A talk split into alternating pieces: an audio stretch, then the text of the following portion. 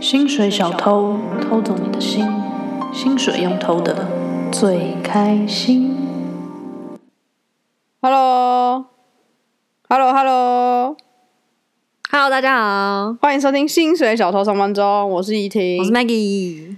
第二集继续这个肉肉厂的故事。上一集的点阅率，我觉得好像还可以啦，还行吧。勉 强，没有变得更好，对，但就是一直维持这个点阅率，也没有分享给你们的亲朋好友 啊。对啊，我们 我觉得我们需要再更上升呢、欸你们有没有在努力？我们有在 努力，你们有在努力吗？你们有分享给你们亲朋好友吗？你有努力，你再来跟我讲。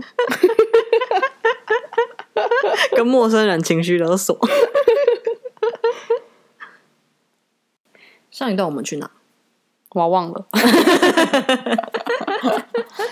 上一段我们就是从米兰坐飞机坐到巴黎，然后去了马泰拉跟蘑菇村，再去再坐船到克罗埃西亚，对，然后 Dubrovnik 再坐车到 Split，Split 再租车到一个瀑布，忘记叫什么名字了。然后今天我们就从那个瀑布再开始出发。然后那个瀑瀑布之后，Maggie 就开始她的咳嗽之旅，开始狂咳、猛咳，天天咳，早也咳，晚也咳，每天都咳，把我咳到疯掉。我心理压力很大欸、因为我每次都是副驾，所以我要先找地图，找去哪里，然后找导航，然后一边还要咳嗽，一边还不能太吵。而且好险，那是之前。你想想看，现在你直接被抓去监狱了。你现在真哎的哎、现在在 coronavirus，你敢咳嗽？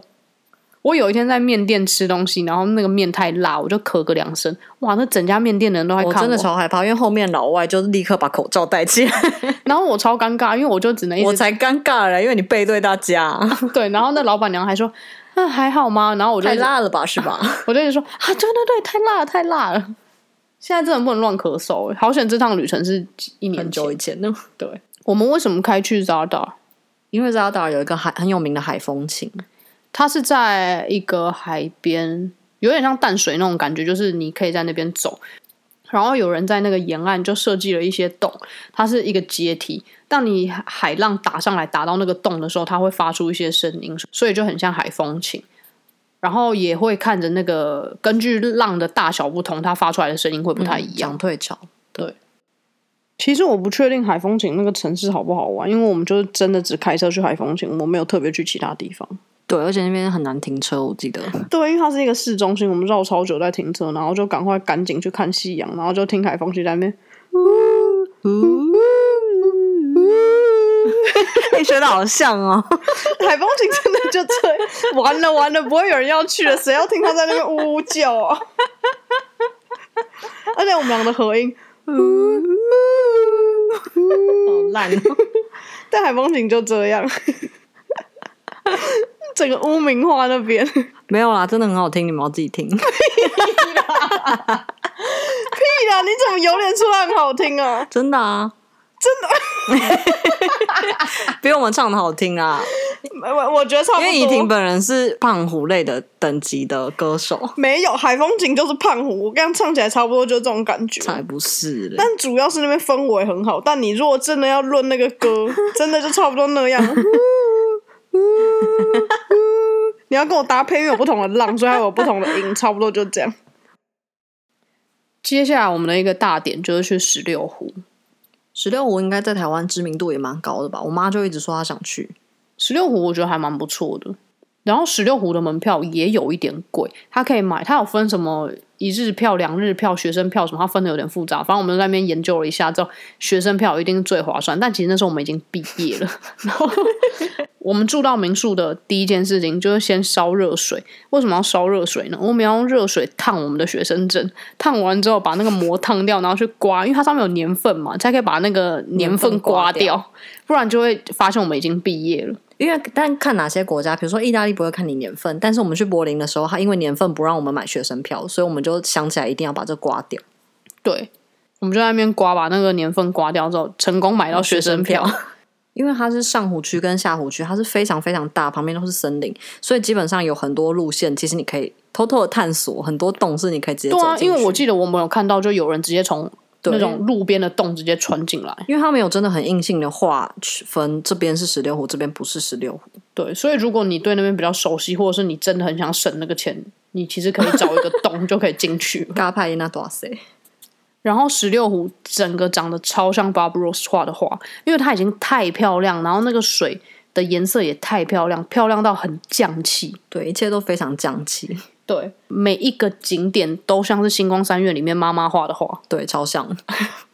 我们是分两天去，对，然后一天走上湖，一天走下湖，对。你们可以去研究一下，因为它有分那个跟光照有关系，比如说你白天比较适合走哪里，晚上比较适合走，下午比较适合走哪里，因为它光照的关系。对，反正那个网络上很多人有分享，你们可以去看一下。反正就在那边绕啊绕的，然后中午吃个三明治，思考一下人生，因为当时失业。接下来我们就开车到克罗埃西亚的首都， Zagreb，首都我觉得蛮可爱的，嗯，真的蛮可爱的。我们还有去它的那个那种市集啊，或什么，就是整个蛮 local 的，我觉得蛮不错。然后首都有一个博物馆叫分手博物馆，也蛮有名的，我有看过蛮多人去嗯过。里面有台湾人的作品，我记得。哦，因对，为它是大家可以，你可以自己捐。比如说我分手，我有一件觉得很有意义的东西，你可以写他的故事，然后寄给他们。然后我觉得它蛮有意义的是，它的分手不是限定于感情上面的分手，因为它有一个区块是跟家人有关的分手。嗯我记得里面有一封信还是什么，是他妈妈自杀前写的，嗯，就是哇靠，有够沉重。哦，我起鸡皮疙瘩。就是它有各种不同类型关于分手这件事情。但分手博物馆我觉得很可惜的是，它整个做的有点太商业化了。就好处的话，就是它有做 branding，就是我觉得应该要有一些装置或什么，让人家可以身临其境，不然它都只是把就是东西放出来然后跟旁边放一个小标而已。对，那我觉得其实你把它用成那种 online expression 也可以啊。嗯。但因为它的内容很有趣，所以你会觉得有趣。不过我觉得整体的那个展览的空间，我觉得是可以有很大的加强的部分。嗯，我也认同。就像台湾有很多大图书主展，一看就觉得超猥琐。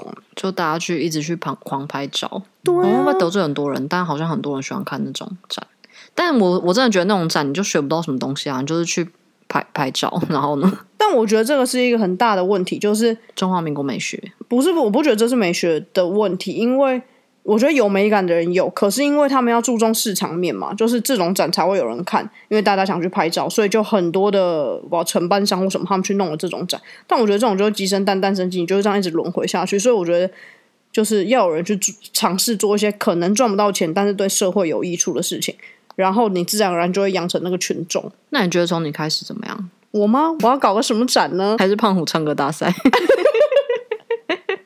那我就是冠军，冠军， 连讲话都是走音，天哪！我真的是冠军呢。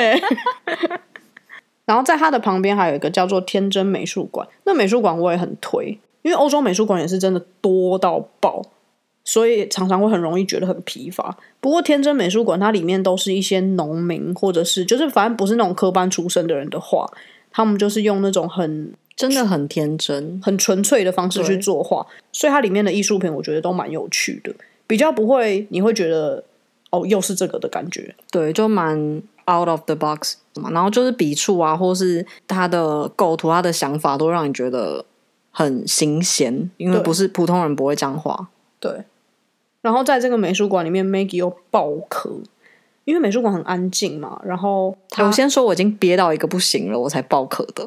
对他是很爆咳，因为他就进去厕所里面狂咳，然后把那个我们刚刚在路上买的蜂蜜拿出来，对，罐子扭开直接狂倒， 当川配枇杷膏在用， 哎，没有泡水里面哦，完全没有，就很浓的这样一直狂喝。 没有用，照咳，咳到 不行， 很尴尬，整个美术馆人都在看他，超丢脸的！好可怜哦。我在各种各种公共场合都经历这种窘境。如果谁有很有那个治疗气管的偏方的话，麻烦推荐我一下。 然后克罗埃西亚，我们去了这几个城市之后，我整个超喜欢克罗埃西亚，因为我们住的地方想当然绝对不会在市区，因为我们要省钱，所以我们都住比较外面，就是那种很在地人的家。我们还有住到有一个人家是一个妈妈，她有超多小孩，然后晚上就会煮超多菜，然后所有小孩这样跑过来吃饭。我们第一个住的妈妈，她也是我们一到家，她就在那边打扫，然后就说：“哦我快打扫好了。”然后立刻拿她私酿的酒出来给我们，对他拿一超个可爱的，对他们超友猛善。然后我们还有住一个，他是一个男生，然后他也跟我们讲说啊哪里的海边怎么样什么的，这又是另外一个海边，我们刚才没有讲，因为我们去太多个海边。对，但是他们人真的非常友善，嗯，然后开车船载我们的那个船长，他还说，他说你们看这个小岛，这个夏天一过完之后，整个岛上就会全部停掉，连电都没有，因为他们就是纯粹做夏夏天的生意。到冬天的时候，年轻人就会去大都市，或者是就离开克罗埃西亚，因为因为冬天这些地方会没有工作机会。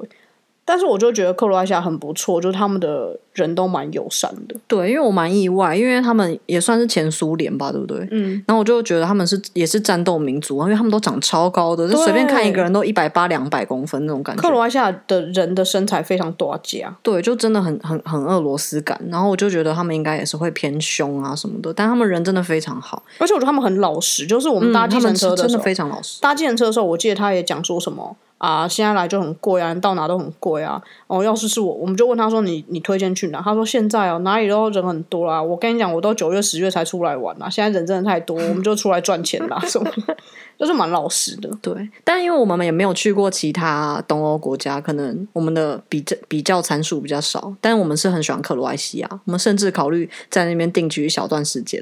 我们有在认真算那个房租啊什么价钱的，但就是没有办法工作。我个人的梦想是我希望我可以做一个完完全全就是可以线上工作的地方，哎，线上线上工作的工作，然后我们就可以挑一个便宜然后又舒服的海边像工程师那样，但对我来说有一点难，因为我本身已经找有一段时间了这个工作经验，要突然转掉也有点难。但这就是沉没成本啊！你人生还很长，你怎么知道？说不定我明天就死了。嗯，也有可能，应该是我杀的，你自己注意一下。反正整体而言，我觉得克罗埃西亚蛮推，因为它能去的地方蛮多的，然后有城市也有海，然后不同的海的风的风格又很不同，然后人也蛮老实的，嗯，你也可以享受一些比较 local 的东西。对。然后除了 Dubrovnik 跟 Split 以外，其他地方其实不那么贵。对主要是因为这两个地方稍微观光一点点。然后因为夏天，对对，然后接下来我们就去了斯洛维尼亚。其实为什么去斯洛维尼亚，只是因为顺路， 因为我们要从威尼斯进来，想说哎、诶好像会经过斯洛维尼亚，我们就去一下。但结果也还蛮好玩的。斯洛维尼亚我们只去了一个城市，叫做 Ljubljana 之类的吧？ 这怎么念啊？我也不是很确定，就是首都啦。它首都有溶洞，蛮其实也蛮多人去的。我那时候上网查游记，我也看到蛮多人去的。嗯，它其实有两个溶洞，但我们只去了其中一个。那个溶洞是有小火车，然后它会带你进去里面绕一圈，你也可以走来走去的。那溶洞非常大，非常非常大，我觉得蛮大开眼界的。但我因为里面温度非常低，奉劝大家要带一件外套。我就是又在里面爆咳，对我们这趟旅程一直不小心去到一些太冷的地方，嗯，因为里面真的很冷，它外面还可以租毯子，但想当然了，我们又没有租，因为我们又要省钱。它那溶洞，你是先坐小火车，然后到某一个地方停下来之后，你又可以在里面走。我觉得来来就是整个过程中，大概有个可以逛个三个小时左右，嗯，差不多。然后温度很低，然后它有各式各样不同的钟地乳形钟乳对石，对不对？对。其中有一个区它非常非常大，然后他们每年圣诞节的时候还会在里面办音乐会。对，我超想去去看的，因为不知道在洞穴里面听圣诞节的音乐是什么感觉。应该就会非常冷。哎，真的耶，我们夏天去就那么冷，如果冬天去的话，肯定更冷。已经冷到爆炸。但一定很酷啊！你想想看，那种天然资源给你的回音， 我觉得蛮真的，真的有点大开眼界。我觉得这个溶洞跟那个卡拉卡拉的大理石山这两个地方，让我对是卡拉拉，卡拉卡拉听起来很像饼干呢。是啊，是卡卡里兹卡里，是卡兹卡兹是吧？卡里卡里啦。没有，而且意大利还有费拉拉、卡拉拉。对，很多。对啊，反正去到这些洞里面，我都会很惊艳，因为你没有想到山里面有那么大的空间，就没有概念嘛。反正我我的一个我旅行的一个主轴就是，你没有亲眼看过，你就没有办法想象它到底长怎么样。但当你亲眼看过的时候，你就会觉得哇塞，好震撼！因为它在山里面，那个里面不是那种树林的山里的那种里面，真的是那那种种面的里面，对剖面的里面，然后就没想到就是山里面有这么大，然后卡拉拉那边它是大产大理石的嘛，所以那整个山里面全部都是洁白的大理石，然后整个山头就是有超多个不同的矿坑，然后大家在那边狂挖大理石，嗯，然后我就觉得超惊艳，因为这已经挖了几百年了吧？那你觉得大理石还是溶洞比较惊艳？对你来说，我觉得大理石、欸，我觉得溶洞，因为溶洞是天然形成的，但是大理石就是它本来就山就在那，只是人进去挖，对啊，但就是因为溶洞是天然形成，所以其实很多地方都有溶洞啊，也没有很多地方哎、很多地方都有溶洞，只是不同类型的溶洞。就是因为卡拉拉是人工的，所以我才那么惊艳，因为它是在山的里面嘛，然后里面全部都是洁白的大理石，然后人们为了拿那些大理石，所以他们要用各种不同的方式把它切割下来，再把它运下去。而且这个已经采了几百年了、欸，诶，然后那个山都还在，我就觉得，对，那也有道理，但不一定山还在啊，说不定他们已经挖了好几个山了。对啊，已经挖了好几个山啦，但是还是有很多山可以挖啊。这件事也让我很惊艳，就是大理石怎么那么多啊？因为卡拉拉也就一个地方而已，但是你从什么亚历山大时期到现在，一直都在挖这些大理石、 欸嗯而且大理石很美，对啊有点离题。真的超美的那些大理石。还有离开斯洛文尼亚之后，我们就前往威尼斯。Again，威尼斯就跟你说，威尼斯我们真的去过超多次的。但为什么我们这一次又来威尼斯？是因为有双年展。它其实每年都有啦，只是它会建筑跟艺术轮那个主题轮流换。对，但我们有有时间的话，就觉得尽量去啊，因为你如果要从台湾来，是花很远的机票。威尼斯展真的很值得去啦，就是威尼斯本人我觉得没什么好去，但威尼斯每次有双年展啊或者是面具节的时候，我觉得可以去一下。我们去的这一次的威尼斯双年展是建筑展，我觉得还是蛮有趣的。虽然跟那个艺术展比较起来，建筑展我们能够共鸣的比较少，因为我们不太对懂建筑。对，然后威尼斯双年展非常非常非常的大，然后再加上威尼斯本来就没有交通工具，只有那个水上巴士，或是走路，真的是走到疯掉了。每次去双年展，我都有一种因为它的好像展苦区行僧的感觉。主要的两个大展区都是在威尼斯的最里面。你坐车站下来之后，大概要走三十到四十分钟才会到。如果坐那个水上的船运输工具也是那么久，因为它这样慢慢开出来，一站一站停。对，而且坐那个水上巴士其实更，我觉得更久，因为你又飘在那边又晕，其实倒不如用走路的，但走路就会很累，但没有办法，因为你没有其他交通工具。不过我觉得，如果大家有要来玩的话，真的可以顺便去一下。嗯，我觉得很值得看，因为它是我有没有记错，它是世界三大展之一吧？它场地非常非常大嘛，它有各种不一样的地方，光是那个场地，我觉得就已经很值得你去看了。对，因为主要两个展区，一个是呃花园，然后花园里面有很多国家馆，这样很漂亮。然后另外一个主要展区是军工厂，就是它你你甚至可以看到，可能有一些地方你过不去，但你看得到军机停在那或什么的，对就蛮有趣的。然后它那片那一片的运河就会变得是非常的宁静，你可以看那个倒影，我觉得很漂亮。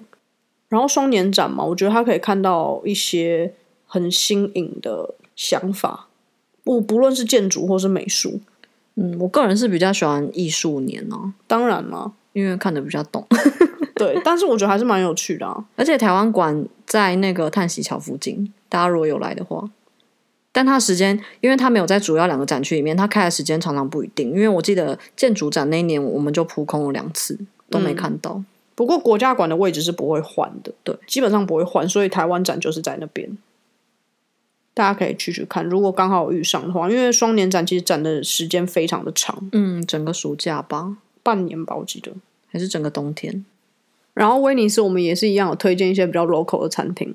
如果有人想要知道的话，可以再私讯我们。你可以去 Instagram 私讯我们，或是 Facebook，我们刚刚才办，你们也可以来私讯一下。对，我们有偏海鲜类的，或是那种当地人很喜欢去吃 aperitivo，就是意大利人那种七六七点吃晚餐前喝一杯餐前酒，然后吃一些小菜的那种店都有。口袋名单，说到威尼斯，我威尼斯又有一个老男人艳遇了。 哎、我跟你讲，说真的，我被老男人喜欢，我没有在开玩笑，因为我在法国也有一次。不过威尼斯这个，我觉得它比较没有那个情趣的成分在，但法什么国友好的成分？对对对对，它是 friendly，但是那个有法国那个有，反正威尼斯这也是有一个爷爷来跟我们搭讪，因为那是我们第一次去，所以我们没有特别查资料，然后一直看 Google Map 又觉得很麻烦，我们就想说，那我们就不要看 Google Map 好了。结果我们走了一整天都没有到那个圣马可广场， 屁耶，怎么可能呢、真的啊真的，我真的走一整天，屁，那个岛就那么大，你要走去哪里？走不到圣马可广场，掉到水里哦。我真的走一整天没有走到，因为在吃晚餐的时候，爷爷跟我们搭讪呢、他就问我们说：“你们走去圣马可广场了没？”然后我们就说还没。欸他说：“你怎么会来威尼斯没有走去圣马可广场？”然后我们就说：“嗯、我们也不知道哎。”然后他才带我们去圣马可广场，然后带我们玩了，就是绕了威尼斯一整圈，然后。意大利很多路上会有那种呃黑人在卖一些玫瑰花，他就买了两朵玫瑰花给我们，然后站在圣马可广场听那个露天咖啡厅的演奏会，怎样？很浪漫吧？蛮浪漫的。对，而且他说他已经去威尼斯去了，好像不知道二十几次了。他是意大利人吗？不是，他是一个华裔的美国人，哦因为他很喜欢歌剧，所以他很常来意大利。啊，对啊，反正重点不是他，重点是我又被搭讪了。 然后因为威尼斯的房价很贵，所以我们这一次又因为省钱住在一个很奇怪的地方。对，一个中国人的家，但其实这个家我已经住过第二次了。我个人猜啦，他们应该是呃中国人在威尼斯开工厂，然后他们买了一个房子，然后把他们工厂的员工让他们住在里面，因为威尼斯很多中国人开的一些代工厂，然后他们请员工又都是包吃包住的，所以我个人猜那是那样的地方，一定他一定是逃漏税，因为我们都是直接付现金给他。然后我忘记我第一次是在哪里找到，就是用微信跟他定位这样。反正那个家超怪的，vibe 也很怪，但是好处就是那个妈妈每天早上都会煮稀饭，在意大利是很难吃到稀饭这件事，因为它会有很多配菜，对，还会有霸包啊什么，就是那种很很非蛮非常亲切的。很中式的中式。然后我们那一次住的时候，其中有个房间是一对黑人情侣，然后那个一看就是不是来玩的，他们就是长期住在那边的。然后我个人怀疑他们就是黑工，然后在那边打工这样。然后我记得我在那个房间的时候，还一直在狂咳猛咳。然后我就上网查偏方，他说吃大蒜，生吃大蒜可以就是让你的气管这边比较热，还是怎么样，就比较不容易发寒，就会咳嗽。然后我一早起床呢，我还没吃任何东西，我就生吞了一个大蒜，因为我实在咳到不行， 就吃完那个大蒜之后我就吐了，因为它在我的胃里灼烧。 奉劝大家不要生吃大蒜，在你空腹的时候。谁会在空腹的时候生吃大蒜？是不要听信偏方吧。 那你觉得为什么你这么喜欢旅游？我喜欢旅游的点是因为我觉得它是一件让我觉得我真的还活着的事情，就是你走在路上，或是你遇到不同的人啊，或是街景啊，或什么，就是都会给你一种 shock，不管是不是文化上的，或是各种，但它就会一直让你反思，或是一直让我觉得哦，我现在在哪个地方，我现在怎么样，就是让我觉得我真的是在生活，不是平常工作、下班、生存这种感觉。然后会让我想很多事情。我喜欢一直在动、一直在动的感觉。那你呢？我为什么喜欢旅行？是因为我觉得我的个性比较 T K 一点，然后我觉得你没有看过、你没有遇到的时候，你很难有一个想象或是共鸣，就是那就很像在看电影一样，就只是一个故事，可是你没有办法做连接，你也没有办法有什么你的想法。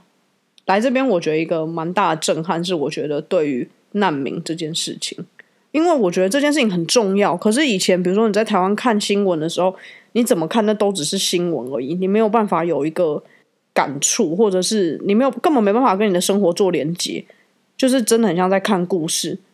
然后在这边，你真的看到他们的言行啊、穿着啊，甚至听到一些故事的时候，我就觉得哇，就是这个东西是让我觉得很震撼的。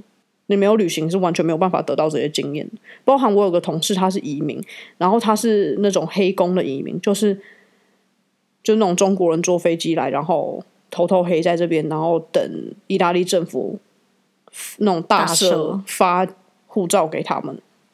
然后我就觉得这个事情是我没有办法想象的，因为在我本来的生活经验里是没有这些东西的。就是旅行，我觉得可以增加更多生活经验，你遇到更多的人，你就会觉得发觉世界很大，因为每个人有很多很多不同的故事，因为本来的生活圈是很小的，嗯，所以我很喜欢旅行。应该说认识新的东西，我觉得很有趣，用这种实践的方式认识。就很震撼。 Shut the fuck up！好，这一个很长很长的故事说到这边啦，你们有什么想法呢？我听不到，所以要留言给我们好吗？去 Apple Podcast 留言、Instagram 留言、Facebook 留言，那个那什么、啊、Firstory 我们也上架了，你们可以去留言，多给我们一些五星吹捧五星吹捧，对，还是无星，因为我们也是无星吹捧，都可以，都要。反正就是吹捧我们。 哎、我那天跟一个瑞典人吃饭，然后你们知道瑞典的 yes 怎么念吗？就这样，跟西面一样。 对，往里吸一口气，这样就是 yes，不觉得很酷吗？而且他说他会他们会用在比如说两个人喝喝咖啡，可能没有什么话聊，然后坐一个小时之后，可能有人想要打破这个沉默，就这样。 然后就呛到， 如果是我，应该不会意识到对方在讲话，我以为他在喝咖啡。 我觉得这超怪，因为这样就是你不会打嗝或什么吗？因为你就是吸空气进去啊。胀气， 对啊，整个肚子超胀的。 对啦，给你们这一个小故事哦，那天发现的哦，还喜欢吗？我个人是蛮喜欢的哦。悄悄。 ciao。